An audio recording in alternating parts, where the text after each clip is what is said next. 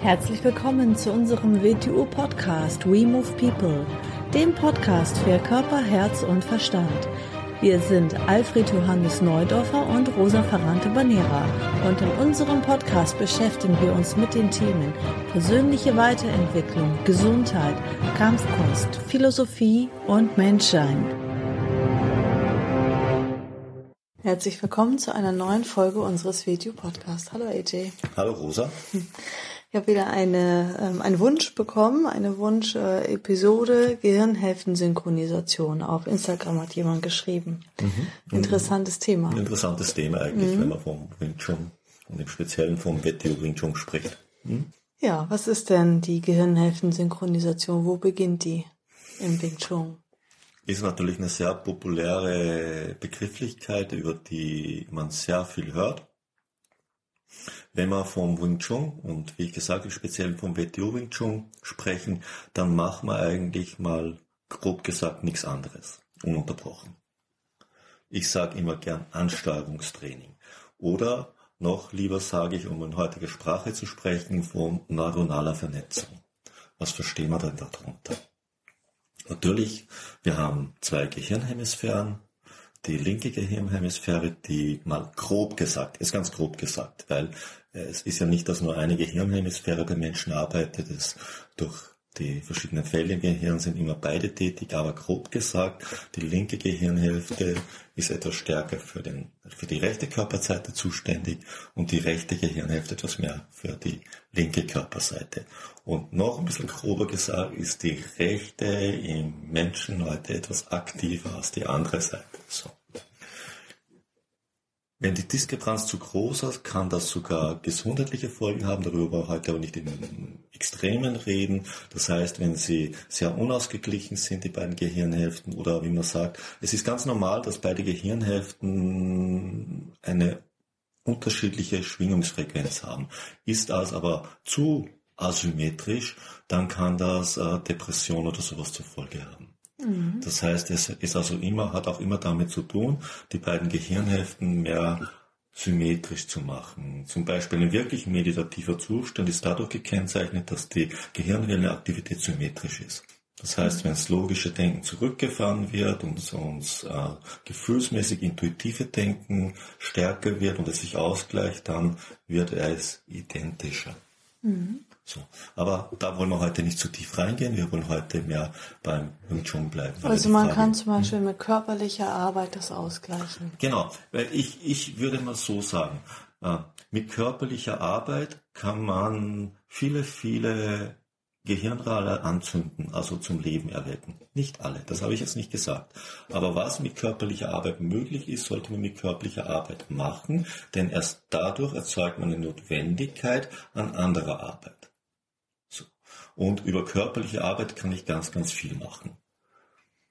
Man muss erstmal die Potenziale ausschöpfen, die da sind. Notwendigkeit schafft Organe. Und es gibt ja diese, wir reden ja sehr schön mit diesen, mit europäischen oder mit orientalen Geschichten. Diese schöne Geschichte, einer meiner Lieblingssätze, den ich sage, vertraue auf Gott, aber binde den Kamel fest. Was versteht man darunter? Nütze zuerst das, was offensichtlich ist und was du gerade bei dir hast und dann bitte nach mehr. Mhm. Also ich habe mal meinen Körper bei mir und all seine Möglichkeiten, die ich jetzt verstehen kann. Also nütze ich mal das, reize ich mal das aus. Und wenn das ausgereizt ist und ich nicht weiterkomme, wird sich etwas anderes freischalten, was notwendig wird. So, das ist mal ganz grob gesagt das Bild, das, wie ich denke und das ich verfolge. So. Und wenn wir dann mal schauen, wie ungeschickt und ungewandt wir unsere Körper durch die Welt schleppen, dann würde ich mal sagen, gibt es da enormes Entwicklungspotenzial. So, mhm. Wie vernetzt man jetzt die beiden Gehirnhälften? Oder ich sage lieber gern, wie erweitere ich meine neuronalen Bahnen? Da kommen wir dann später zu unserem Guild-Bereich. Aus dem Grund haben ja wir im WTO Wing Chun den nicht traditionellen Guild-Bereich eingeführt. Aber zum WTO Wing Chun zurück. Man vernetzt ihn natürlich, wenn man mit der rechten und linken Hand zur gleichen Zeit etwas Unterschiedliches macht. Wir nennen das so schön im Wing Chun Gleichzeitigkeit. So, schauen wir uns mal die Synonym da an. In der Synonym da haben wir so gesehen keine, außer im vierten Satz, da haben wir parallele Gleichzeitigkeit. Im traditionellen Achten haben wir das auch. Bei uns ist das der neunte, weil wir dazwischen Achten reingeschaltet haben in den Rundanser. Was haben wir in der Synum doch? Gekreuzte Bewegungen. Im ersten Satz, im vierten Satz und im traditionellen achten bei uns der neunte. Gekreuze sind ja sehr, sehr wichtig für die Gehirnaktivität, zum Beispiel auch mit mathematischen Schwächen wäre es gut, gekreuzte Körperbewegungen zu üben, verbessert mathematische Fähigkeiten. Mhm. Wir beginnen also bestimmte Bahnen besser zu vernetzen. Das haben wir in der Synonym da. In der Synonym da stehen wir ja nur in der Iras. Das heißt, wir, die Füße verlassen ihren Platz nicht. Das heißt nicht, dass der restliche Körper steif ist, wie viele meinen. Nein, die Füße bleiben an ihrem Platz. Wir beginnen, die Möglichkeiten des Körpers auszuloten über seine Gelenkskette, ohne dass die Füße ihren Platz verlassen. Nicht, dass der Körper steif ist. So. Schauen wir uns mal die Jump an. Dort geht es ein Stück weiter. Dort machen wir unterschiedliche Sachen mit beiden Armen. Gehirnvernetzung, neuronale Vernetzung. Wir beginnen den Körper zwar nicht in verschiedenen Winkeln durch den Raum zu transportieren, aber auf einer Linie hin und her zu transportieren über Tritte und Schritte. Das heißt, ganz wichtig, was viele Leute übersehen, wenn sie von rechter und linker Gehirnhälfte reden, es geht um den ganzen Menschen. Was tun wir da? Also wir beginnen den oberen und den unteren Menschen zu vernetzen, was ja das nächste Problem ist, im normalen Menschen ist ja nicht nur die rechte und linke Seite nicht besonders ausgewogen, sondern wenn wir den Körper circa in der Körpermitte teilen, die obere und untere ist auch wieder recht, äh, kommunizieren nicht sehr stark miteinander. Merkt man sehr stark, wenn Menschen sich bewegen. Merkt man sehr stark in der Jump Cue. Deshalb wird oft, wenn man die Möglichkeiten der Jump nicht ausreizt, die dazu da sind, den oberen und den unteren Menschen zu verbinden. Das heißt, dass der Oberkörper über der Lendenwirbel mit dem Körper unter der Lendenwirbel geschmeidig miteinander läuft und nicht, als wären es zwei verschiedene Teile, die nichts miteinander zu tun haben. Mhm. Das ist Junkio, deshalb gibt es ja dort die Tritte und die Schritte. Das heißt, wie gehen wir, wie bewegen wir uns, natürlich der restliche Körper sitzt oben drauf. Wenn wir uns dann den nächsten Schritt anschauen, die Holzpuppe, nicht die Pucci, nicht im wirklich traditionellen Wing Chun und nicht in unserem Wing Chun, sondern die Holzpuppe. Was machen wir dort? Dort beginnt es noch komplexer zu werden. Dort beginnen die Arme unterschiedliche Sachen zu machen. Es kommen zum Teil Tritte dazu und auch noch Winkelwechsel, also Schritt, Trittmöglichkeiten des Körpers. Wir beginnen also links und rechts zu verbinden und oben und unten zu verbinden. In allen Variationen. Mhm. Das ist die Holzpuppe. Zur gleichen Zeit. Zur gleichen Bei Zeit. Bei einer Jump sind eine, die Tritte nacheinander. Eine totale Vernetzungsübung. Mhm. Mhm. Dann kommt die Pucci. Future ist ganz eine spezielle Sache. Es heißt ja im traditionellen Wing Chun sogar, hast du es mit jemandem zu tun, der die Future beherrscht, hast du es nicht mit einem Menschen zu tun, sondern mit zwei. Mhm. So, was heißt das jetzt wieder? Damit sowas möglich wird, muss ein Mensch seine körperlichen Fähigkeiten in der Vernetzung realisiert haben. Denn er muss zuerst mal geschafft haben, dass beide Hälften, der linke und rechte Mensch und der obere und untere Mensch, einheitlich zusammenarbeiten und dann kann er es aufzuprüfen beginnen. Dann kann er aus seiner linken Hälfte oben und unten eine vollständig agierende Einheit machen, die den ganzen Körper schützt und gleichzeitig angreift wie ein einzelner Mensch. Und unabhängig davon kann die andere Körperseite, die linke und die untere Seite und die obere, die dazugehört, mit eigenem Absicht, eigenen Willen im gleichen Moment agieren. Also zwei geteilte Aufmerksamkeit mit zwei leicht unterschiedlichen Absichten, die einen Menschen angreifen. Und das heißt nicht, dass man dann zwei Gehirne sozusagen Nein. hat, sondern das Gehirn ist dann noch stärker vernetzt. Ist noch stärker vernetzt. Und man hat es ja mit zwei Körpern zu ich tun. Ich habe mit zwei, zwei Körpern, ich kann mehr oder weniger zwei leicht unterschiedliche Absichten mit einem Körper umzusetzen beginnen, um ein Ziel zu erreichen. Mhm. Das ist, als würden außen zwei Menschen auf ein Ziel zuarbeiten, kann ich innerhalb eines Menschen erzeugen. So, dann kommen wir natürlich zu den Waffen. Im traditionellen Wing Chun existiert nur der Langstock und die Doppelmesser. Die Doppelmesser ganz am Ende, kommen wir nachher noch kurz dazu. Der Langstock könnte man von Beginn weg üben. Am sinnvollsten ist er aber als Schnittstelle bei der Holzpuppe zur Pugi. Dort ergibt er am meisten Sinn. Weil dort die körperlichen Fähigkeiten, wenn man Sin oder Jump Holzpuppe und alle Übungen, die dazugehören, in der richtigen Weise als Werkzeug verwendet hat, man im Körper eine Fähigkeit, also eine Vernetzung erzeugt hat und eine Körperstruktur, die ein sinnvolles Hantieren des Langstockes erst möglich macht. Weil Langstock heißt ja auch ein schönes Motto dazu, der schwerelose Stock. Das heißt, nicht ein Krafttraining, ein großes Ding herumzuwuchten, sondern aus dem. Es ist wie ein, du solltest ihn betrachten wie ein Zahnstocher und anders soll er sich auch nicht anführen. Er wird aus dem Körper herausgetragen und nicht aus der Muskulatur. Und das beginnt man erst zu verstehen, wenn man den Körper in der Weise entwickelt hat durch die drei drunterliegenden Movements oder Formen, wie sie traditionell heißen. Und all damit zusammenhängenden Übungen. Denn was wir bei den Übungen lernen, ist neuronale Vernetzung. Und was lernen wir bei der neuronalen Vernetzung? Das, was wir als die vier Wechselwirkungen bezeichnen. In gewissen Wing Chun Stilen wird es Kraftsätze genannt. Die versuchen das Gleiche auf Dia zu beschreiben. Möchte ich jetzt aber nicht, weil wir nennen Wechselwirkungen für mich eine viel genauere Beschreibung und anders aufgedröselt. In dieser Vernetzung lernt der Körper Erst durch diese Vernetzung kann er mit den Kräften anders umgehen. Mhm. Aus dem Grund kann er anders in Wechselwirkung treten. Und damit überhaupt diese Wechselwirkung möglich werden, muss er die Prinzipien zum Leben erwecken. Und die Prinzipien lassen sich erst zum Leben erwecken, wenn diese Vernetzung von links und rechts und oben und unten vorhanden ist. Vorher ist es ein schönes Bild, aber nicht möglich. Aus dem Grund reden ja wir vorher von unseren Qualitäten. Aber jetzt zurück zu den Waffen. Weshalb machen wir Waffen? Weil gewisse Sachen werden noch offensichtlicher, wenn wir ein bisschen über das hinausgehen, was da ist. So, wenn ich eine Waffe in die Hand nehme, wer WTO Wing Chun ein bisschen kennt und ein bisschen was über uns liest oder sonst was, wird sehr oft von Körpererweiterung in Bezug auf Waffen hören.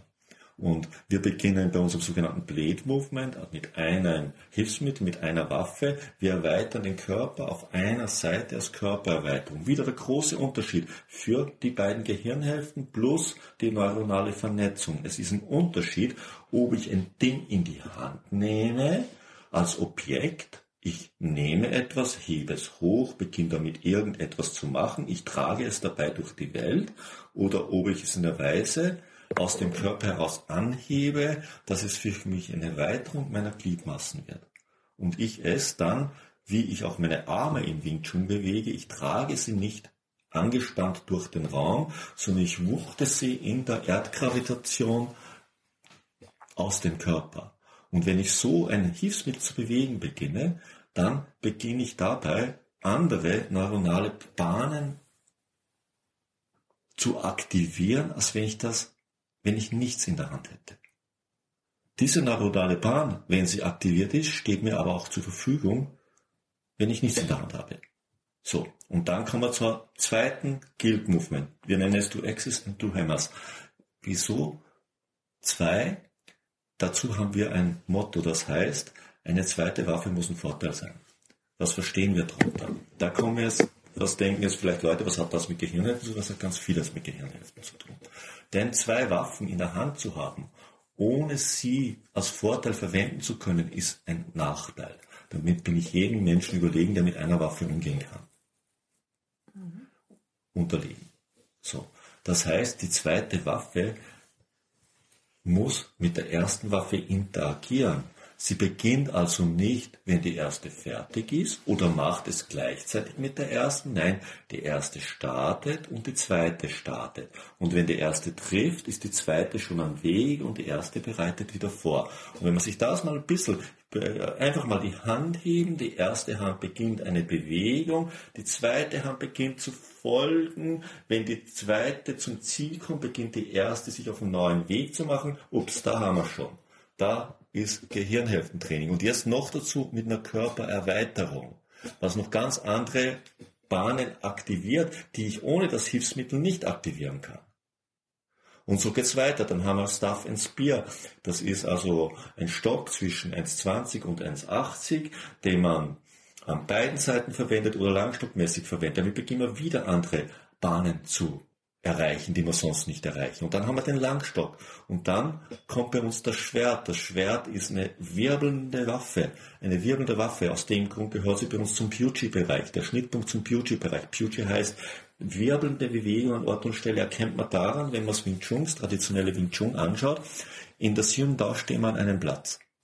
Genau, das wollte ich jetzt gerade fragen. Kann man sagen, dass die Sinum Tau und äh, das Blade Movement, das erste Guild Movement, so auf einer Höhe ist von der Gehirnhälftenvernetzung? Genau. Und dann in der Chumq arbeiten wir ja mit zwei Armbewegungen und mit einem Bein. Das haben wir ja im ja. Toe-Axis und Toe-Hammers dann auch. Ja. Kann man so sagen, genau. ne? Ja. Und in, in Staff and Spear arbeiten wir mit einer Waffe, an die beide Arme gebunden sind. Weil das ja parallel läuft, weil ja. der, der Shooter Level 1 mit der Sinum ja. Tower mit dem Blade Movement startet. Genau. Und mhm. dann programmmäßig ist ja. es immer parallel. Ja, ist immer parallel. Dann kommt, dann kommt die Wooden Dummy, da beginnen wir Ober- und Unterkörper links und rechts zu verbinden in den Raum hinein. Und den Langstock, die längste Waffe in den Raum hinein, eine Punktwaffe, eine schwerelose Punktwaffe. Und dann könnte man sagen, das erste Waffenkonzept und die Pucci, wenn man sich die Pucci jetzt genau anschaut, Deshalb gehört sie dorthin. Deshalb gehört die Holzpuppe vorher. Wir stehen wieder am Platz. Wir stehen zwar nicht ganz, weil wir machen sogenannte kreisende Bewegungen mit den Beinen, aber wir bleiben am Platz. Die Pucci ist so etwas wie die Synonym da für das zweite Kampfkonzept. Für das wirbelnde Kampfkonzept. Für die Wirbel, Verwirbelung an Ort und Stelle. Deshalb bewegen wir uns in der Pucci nicht in einen Raum hinein, sondern alle drehenden, wirbelnden Bewegungen, auch die kreisenden Bewegungen des Beines an enden immer wieder am gleichen Ort, in einer lockeren Ziehung im Grundstelle. Erst in der Holzpuppe wird das in den Messerschritt erweitert. Nicht in der Holzpuppe, sagen wir in dem Doppelmesser, wird es in den Messerschritt erweitert. Das Doppelmesser ist natürlich auch die Spiraltätigkeit. Alleine schon dadurch, es sind die drehenden, wirbelnden Messer. Was ganz am Ende steht. Wo wir noch ein bisschen Erweiterung drinnen haben, wir haben unser sogenanntes Stage 3 and 4 dort. Das heißt, da beginnen wir mit der Domfer zu arbeiten. Domfer ist eine wirbelnde Waffe, aber eine Waffe, die scheidenmäßig arbeitet, plus äh, Sachs and Buckler, also dieses kleine Kampfschild und das, die, das Kurz, Kurzschwert wieder wirbelnde Bewegung mit einer kurzen oder langen Waffe, plus dann Degen und Dolch, extrem wirbelnde Waffen, wenn man, kann man sogar im europäischen Fechten, im, nicht im Sportfechten, im anderen erkennen und, und dann nochmal weiter mit dem Kampfmesser, wirklich Kampfmesserführung, zwei Kampfmesser und was wir dann noch haben, Packler und Speer, also extrem die Wirbeln, die Twister-Bewegung verstärkende Sache, die alle dem Doppelmesser zuarbeiten. Und weshalb sagen dann, die sagen, ja, da doch, es gibt doch eh den Langstock und die Doppelmesser und da gibt es dieses im traditionellen Wing Chun heißt es. Und wer diese beiden Waffen hat, hat alle anderen Waffen. Nein, hat er nicht. Hat er nicht, weil all die anderen Bewegungen, also die neuronalen Bahnen, die wir mit unseren anderen Waffen aktivieren, werden dadurch nicht aktiviert. Hm, definitiv. Schon extrem komplex und hochwertig von den Bewegungsreizen her für den Körper. Plus, bei Gibt nichts geht es noch weiter, weil wir auch einen Health-Bereich haben und unser erstes Health-Movement heißt Snack of Fire also die Feuerschlange hat also mit den Gelenkskettenbewegungen der Schlange im menschlichen Körper zu tun. Der Asiat ist die Perlenkette von oben nach unten bis in die Fingerspitzen wieder in der Pucci zuerst mal, wo alle sieben Gelenke aktiviert werden, also die drei Armgelenke, das vierte Gelenk, also die Wirbelsäule, die Hüfte, alles was zum Boden läuft und in der Pucci die Fingergelenke, dass sie wie eine Perlenkette arbeitet. Im zweiten Health Movement der Wings of the Eagle, die Adlerschwingen, also die Vogelbewegungen, die im Beauty vorhanden sind. Wing Chun ist ja nicht umsonst ein Synonym Schlange und Kranich, Schlange und Adler, also die Schlange und der Vogel, nicht weil zwei Tiere beobachtet wurden, sondern weil der menschlichen Bewegungsmöglichkeit die, die Schlange und der Vogel, die Gliederkette und die öffnenden Bewegungen des Vogels innewohnen. Und dann bei uns noch die Baraka, das ist eine Energieform, das ist eine Artenform, eine Energieform. Das ist ein Schnittpunkt zu was anderem dann eigentlich. Mhm. Und immer wieder geht es um körperliche, neuronale Vernetzung, Ansteuerungstraining und natürlich daraus hervor Gehirnvernetzung. Oder wie wir dann sagen, wir sprechen von drei Zentren und damit heißt aber nicht, dass alle drei, das Gehirn ist auch dreigliedrig aufgebaut, aber das ist nur ein kleines Bild. Es ist für uns wirklich bildlich so gemeint, wir haben eine Art Bewegungszentrum im Solarplexus liegen, wir haben eine Art Gehirn, man könnte auch sagen, dem Herz wohnt ein kleines Gehirn inne, ist in der Wissenschaft, wird auch schon so gesagt heutzutage, stehst. Und es das dritte Zentrum, das Interpretationszentrum, das Gehirn mit seinen drei Bereichen selber. Und wir beginnen diese drei Bereiche untereinander nochmal gezielt zu vernetzen und auszubalancieren. Mhm. Und das Ganze ist dann ein sehr, sehr komplexes Ausbalanciertsein der menschlichen Möglichkeiten. Mhm. Wahnsinn, unglaublich. Mhm. So, das ist so ein erster Podcast zur Vernetzung mhm. der Gehirnhälfte oder Vernetzung Spannend. des Menschen. Ganz toll, vielen Dank. Dann bis zum nächsten Mal. Bis zum nächsten Tschüss. Mal. Tschüss.